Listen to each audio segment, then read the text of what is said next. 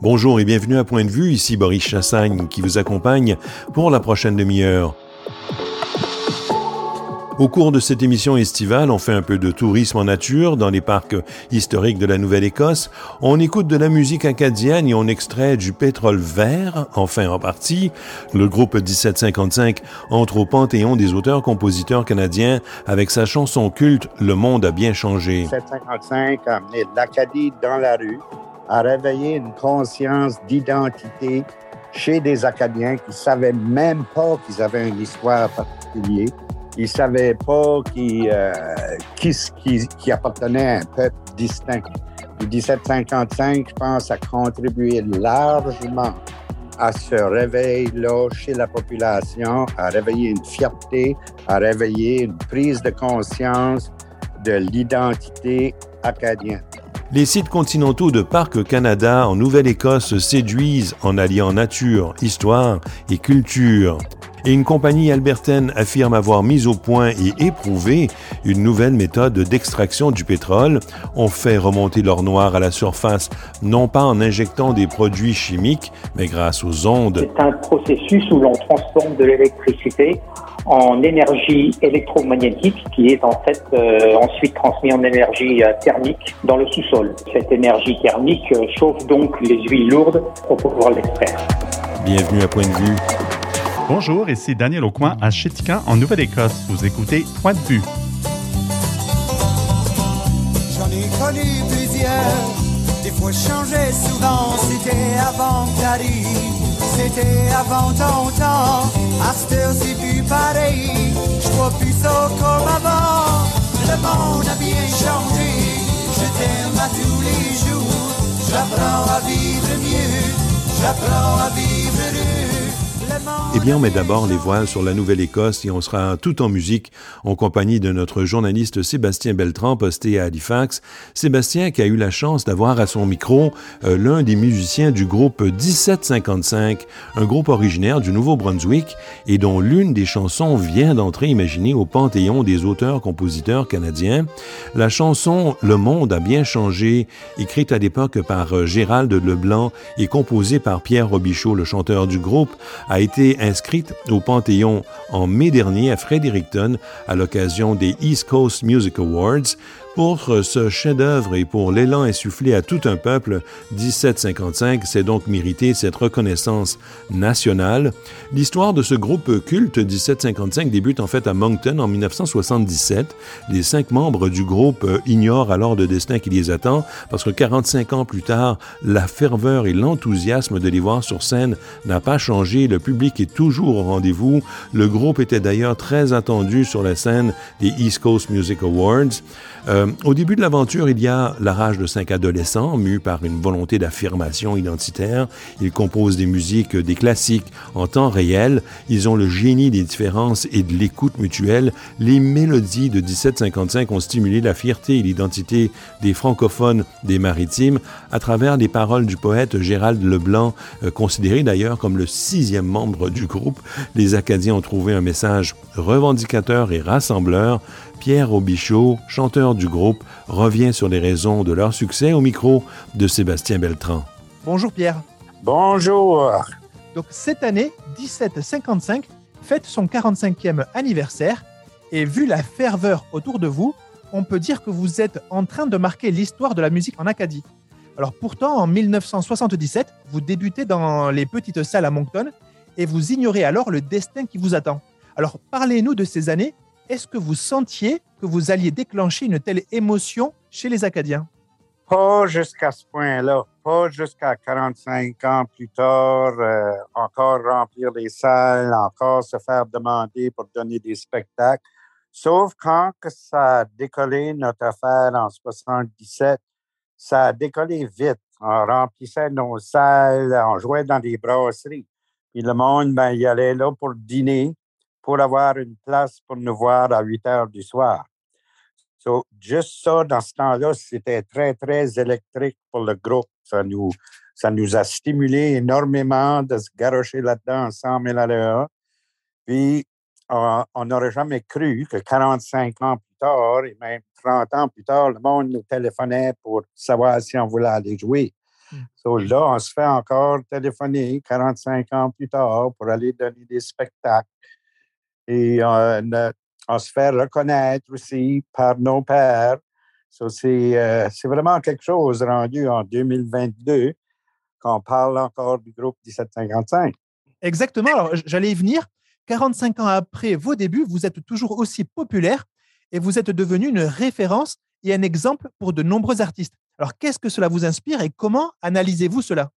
Ben, nous autres, quand on a commencé, on était, ben, on était le, seul groupe acadien qui se produisait dans les salles populaires, c'est-à-dire des brasseries et des arénas et les affaires de même. Les autres artistes ca- acadiens qui ont- sont venus avant nous se produisaient dans des sous-sols d'église ou dans des shows télédiffusés de Radio-Canada.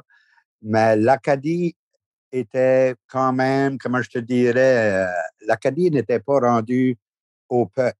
Le peuple acadien comme tel avait pas vraiment de connecté sur le fait qu'ils étaient acadiens. Moi, j'ai trouvé une expression que je trouve qui justifie un petit peu l'effet du groupe 1755. C'est le groupe 1755 a amené l'Acadie dans la rue. Avant, l'Acadie était dans les salles paroissiales et dans les émissions de Radio-Canada. À part de ça, on n'entendait pas parler de l'Acadie du tout, du tout, du tout. À Moncton, il fallait parler anglais dans la rue si on ne voulait pas se faire menacer de se faire battre. Sur 1755, c'est même, je décris ça. 1755 a amené l'Acadie dans la rue, a réveillé une conscience d'identité chez des Acadiens qui ne savaient même pas qu'ils avaient une histoire particulière. Ils ne savaient pas qui, euh, qui, qui appartenait à un peuple distinct. Puis 1755, je pense, a contribué largement à ce réveil-là chez la population, à réveiller une fierté, à réveiller une prise de conscience de l'identité acadienne.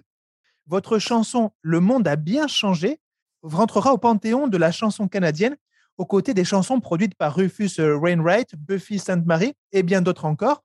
Donc, plus qu'une récompense, il s'agit d'une reconnaissance. Alors, quel sentiment euh, ça vous inspire? Ben, comment je te dirais, c'est très, très valorisant d'avoir une de nos chansons intronisée dans le panthéon de la chanson canadienne. Ces gars, on se comme tu dis, en compagnie des grands que nous autres, on admirés pendant toute notre carrière, pendant toute notre vie, des Neil Young, des Gordon Lightfoot, des Joni Mitchell, et, et etc. Tu sais. Dire, c'est, très spécial, c'est émouvant. J'ai des frissons à juste en parler parce que on s'attendait vraiment pas à ça. Ça veut dire que c'est quoi que le, Panthéon a décidé de nous introniser. C'est, très, très, très spécial. Puis comment je te dirais, j'apprécie beaucoup, énormément la reconnaissance qu'ils apportent, pas juste à Gérald Leblanc et à moi, mais à tout le groupe 1755 qui ont fait qui ont rendu cette oh. chanson-là populaire. J'en ai connu plusieurs, des fois changé souvent, c'était avant Paris, c'était avant ton temps, à cette heure c'est plus pareil, je vois plus ça comme avant, le monde a bien changé. Le monde a bien changé, c'est l'histoire d'un homme qui regarde ce qui l'entoure différemment depuis qu'il a rencontré l'amour il me semble qu'on peut faire un parallèle avec votre parcours, et vous me direz si je me trompe ou, pas. Est-ce que ce n'est pas le fait d'avoir contribué à rendre leur fierté aux Acadiens, à avoir défendu une culture, un peuple, à lui avoir donné du plaisir aussi, qui fait qu'aujourd'hui, ils tiennent autant à vous? Je pense que c'est difficile à, moi de, décrire ça. Le monde me répète souvent, souvent que c'est grâce à nous qu'ils ont découvert leur identité. Puis, je veux dire qu'ils restent accrochés à nous autres, comme tu dis, après 45 ans. Ça fait quatre générations qui euh, grandissent sur notre musique, qui apprécient la musique et qui se reconnaissent dans notre musique. Ça veut dire, c'est, c'est quand même assez spécial, il faut l'avouer. C'est assez, assez extraordinaire. Puis, je veux dire, c'est, c'est très valorisant. Est-ce qu'on a toujours le track après 45 ans? Oui, puis non rien qui ressemblait au track qu'on avait au début. On a appris à apprivoiser la scène au bout de 45 ans. Là. Non, il y a toujours un petit track. Au début, le track était épouvantable. Là. la misère des fois à passer à travers. Mais aujourd'hui, non, c'est un, beau petit track. Ça fait que ça te met sur tes gardes, puis ça te prépare à affronter la, soirée. Comment voyez-vous cette jeune génération? Est-ce qu'ils peuvent s'exprimer comme vous le faisiez? Est-ce qu'ils ont les mêmes difficultés que vous aviez pu avoir?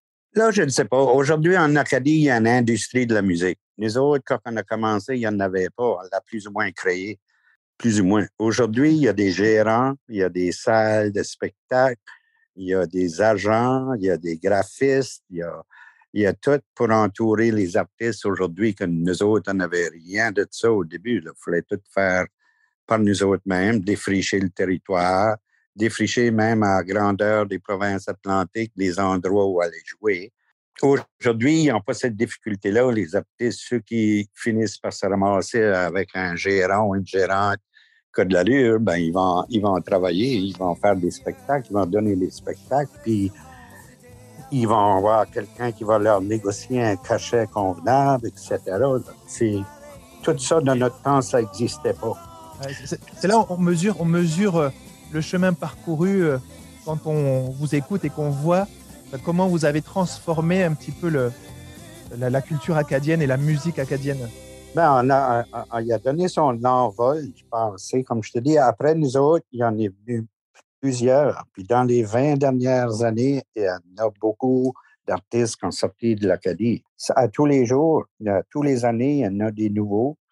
Puis c'est bon. Il y, a, des très bons artistes qui, sont euh, en Acadie aujourd'hui.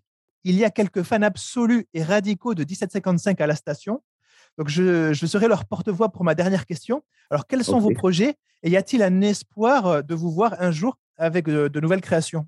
Je ne sais pas. Pour des nouvelles créations, entre toi et moi, euh, nos, chansons ont traversé des décennies, ont traversé des époques, ont traversé des générations. Puis quand le monde vient nous voir, ils veulent entendre ces chansons-là si on se met à faire un paquet de nouvelles chansons, ben, on ne jouera plus les vieilles. nous autres, on s'est dit, autant, autant que le monde va venir nous voir pour écouter nos chansons, euh, pour le moment, ça nous satisfait très bien. Merci. Merci, Pierre, d'avoir partagé euh, ces quelques minutes avec moi. Il n'y a pas longtemps qu'on s'est rencontrés. T'en souviens-tu de la première soirée? On passait le temps à se regarder. Dans ce temps-là, on savait pas que sera, sera, mais que ça soit entre toi et moi.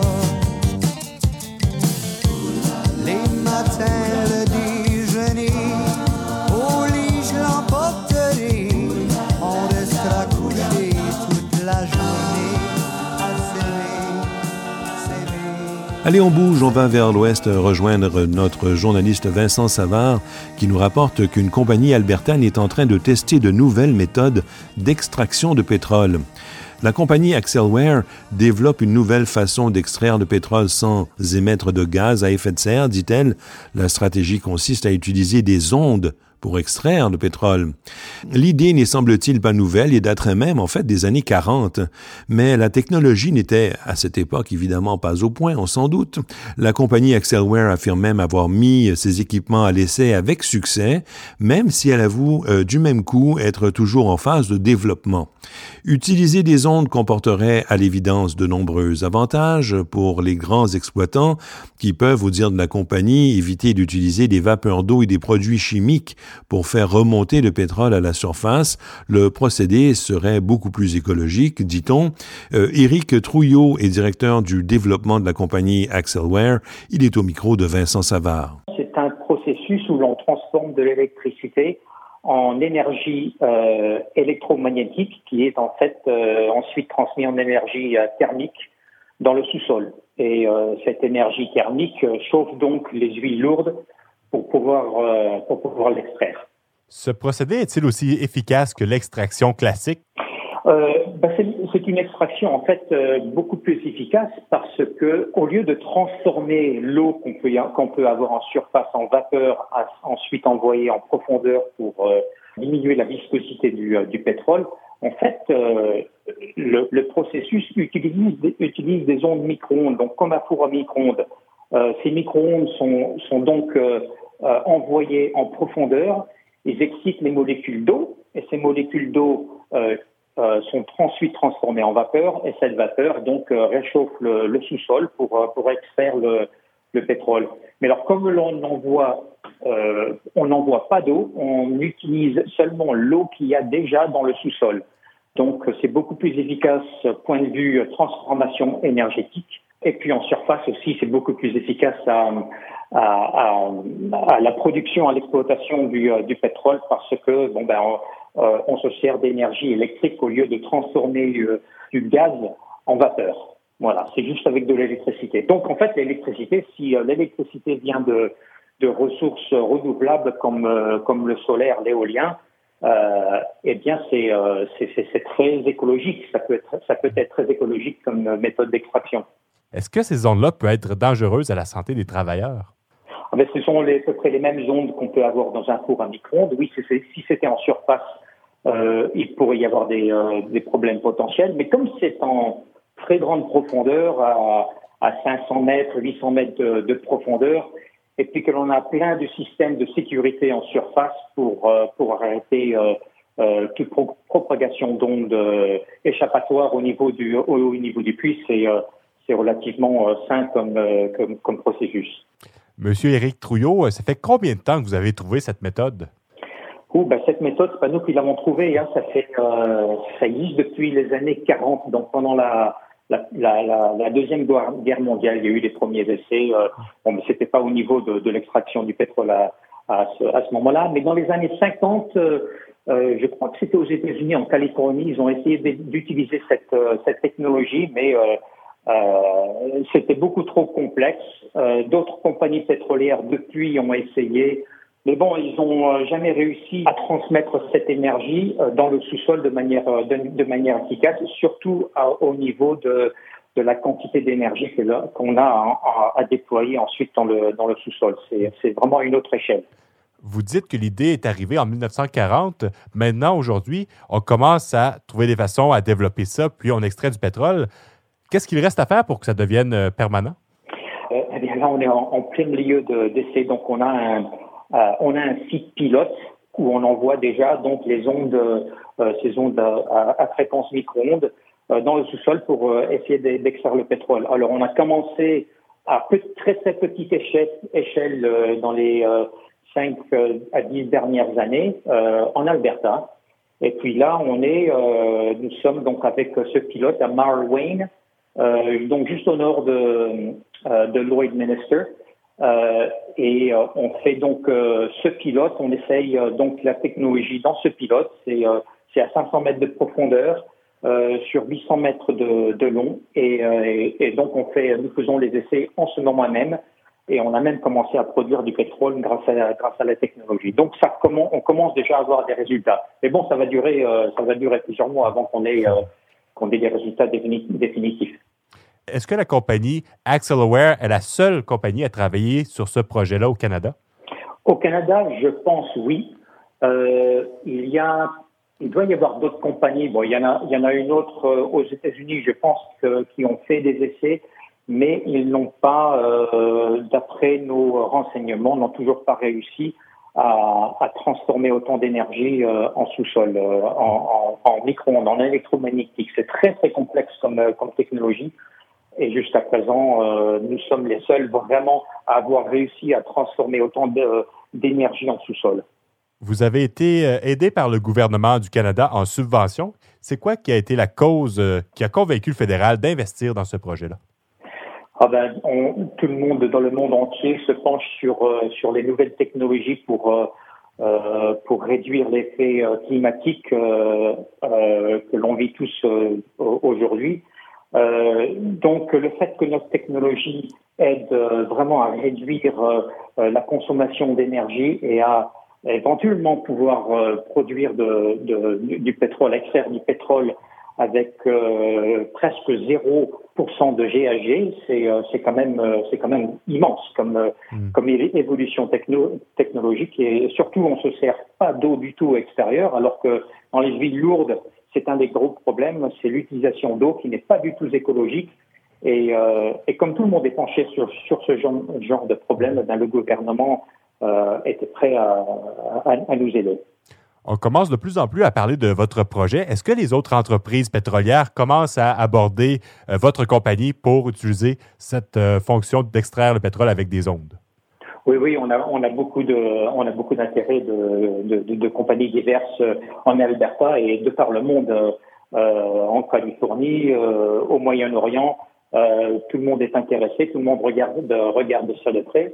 Euh, pour notre projet euh, qui est à Marlwain, donc en Alberta, là, le projet pilote euh, qui est en cours, nous avons déjà trois compagnies pétrolières qui sont impliquées dedans aussi, qui ont aligné des fonds de leur côté pour pour aider à subventionner le, le, le, pilote que nous qui est en cours en ce moment.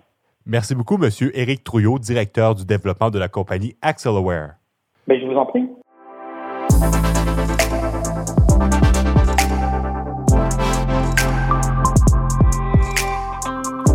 Sur Twitter à CanadaLJI, CanadaLJI.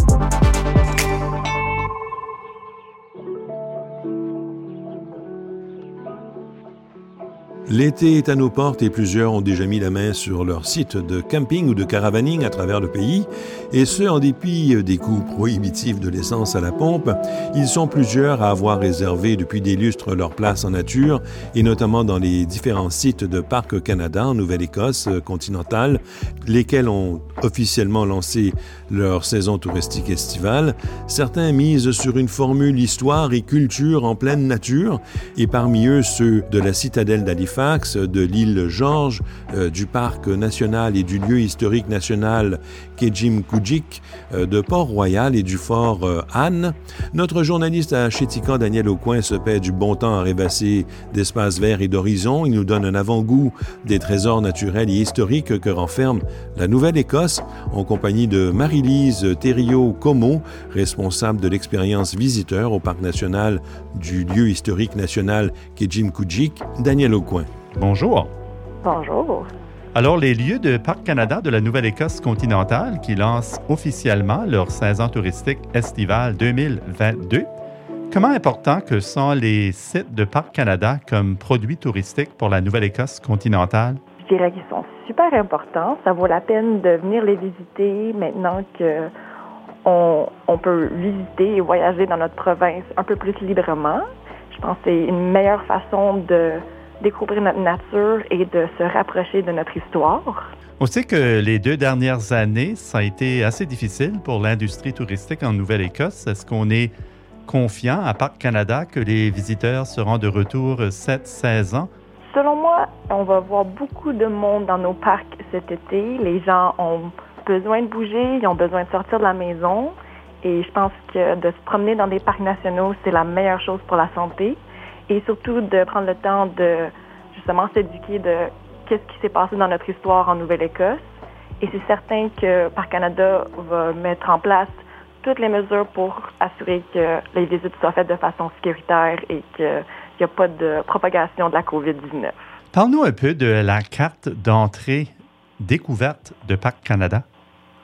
Oui, la carte découverte Parc Canada, c'est une super carte qui te permet de visiter tous les parcs qui sont au Canada. Et c'est une carte qui est bonne pour un an, justement, qui permet de visiter les sites historiques comme les parcs nationaux, comme les réserves. Et ça nous permet de rentrer plus facilement, pas besoin de faire une euh, ligne d'attente quand c'est un vendredi après-midi qu'il y a une longue ligne. Euh, ça nous permet de passer plus rapidement et euh, justement avoir accès à tellement de l'histoire du Canada. C'est quoi certains exemples de différentes expériences enrichissantes que l'agence Parc Canada propose aux visiteurs euh, en Nouvelle-Écosse continentale? Oh, cet été, on offre beaucoup de choses. C'est certain, si vous passez par Halifax, il y a une nouvelle exposition qui parle justement de l'histoire de comment Halifax a été fondée et comment elle est rendue maintenant une belle mosaïque multiculturelle.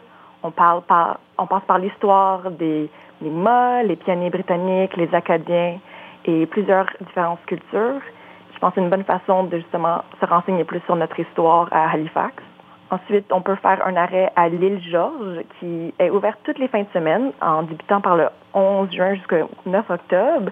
Ça nous donne une nouvelle vue panoramique euh, de Halifax et justement d'en savoir plus sur qu'est-ce qui s'est passé sur cette île-là et l'impact qu'il y a eu sur les Acadiens. Si vous passez un peu plus loin, à deux heures, il y a le parc Kedimkujik où vaut la peine de venir voir notre, nouvelle, notre nouveau sentier qui s'appelle Ougmeg, qui veut dire sinueux en Mi'kmaq et ça longe la rivière Mersey et ça nous amène à un super pont qui passe par-dessus des chutes, fait que ça vaut vraiment euh, le paysage. Si on veut continuer après pour se rendre à Port-Royal et à Fortane, il y a des nouvelles activités euh, guidées qui nous amènent plus sur l'histoire des Acadiens. Donc, il y a beaucoup de choses qui se passent dans euh, nos parcs ici continentaux. Comment les gens peuvent se préparer à l'avance avant de partir pour visiter les lieux de Parc Canada? Oui, donc cette année, c'est vraiment important que les gens planifient à l'avance pour leur visite. Dans la majorité des temps, il faut faire des réservations à l'avance. Mais si les gens vont sur notre site web, toute l'information est là. On peut se renseigner sur justement comment faire des réservations, quels programmes sont disponibles. Vraiment, je pense que ça vaut la peine juste de faire un tour sur nos sites web et nos médias sociaux. Est-ce qu'on retrouve des euh, bornes de recharge pour véhicules électriques euh, à la disposition des visiteurs? Surtout euh, à la citadelle d'Halifax, au Parc national Kedimukujik et au lieu historique de Fortane. Est-ce que la saison débute à différentes dates pour les différents lieux de Parc Canada de la Nouvelle-Écosse continentale? Oui, donc on a différentes dates euh, de début. Pour la Citadelle, ça a débuté le 7 mai dernier. Pour l'île Georges, ça a débuté le 11 juin. Mais pour la majorité, le reste, comme Kedji, Port-Royal, Fort-Anne et Grand Prix, on commence le 20 mai. Alors, on va vous souhaiter une excellente saison touristique euh, estivale 2022. Marie-Lise Thériault-Como, ambassadrice l'expérience des visiteurs, Parc national et lieu historique national Kejimkujik. Merci d'avoir pris le temps de jaser avec nous et euh, bonne chance. Bien, merci beaucoup. Alors, on se voit cet été. Salut. Salut.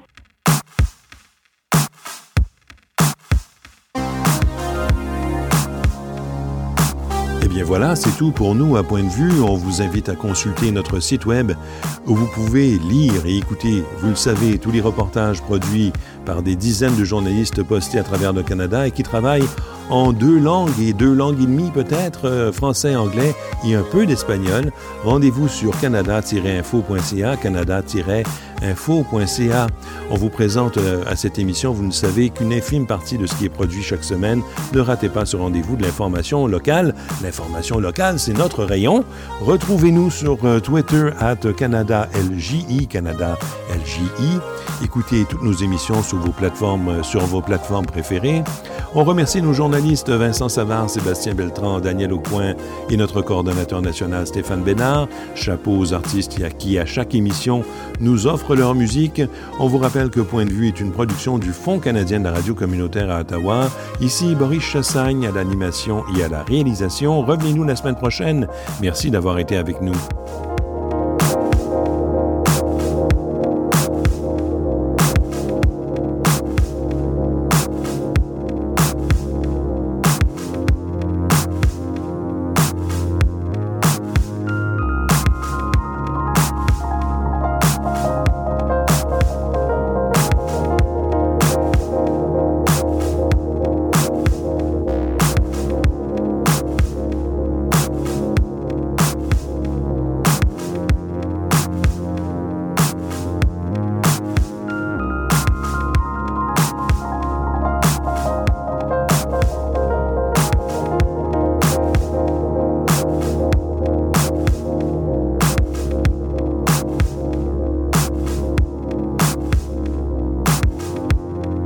Bonjour à tous, ici Pénélope Clermont à Tête à la Baleine en Basse-Côte-Nord. Vous écoutez Point de vue.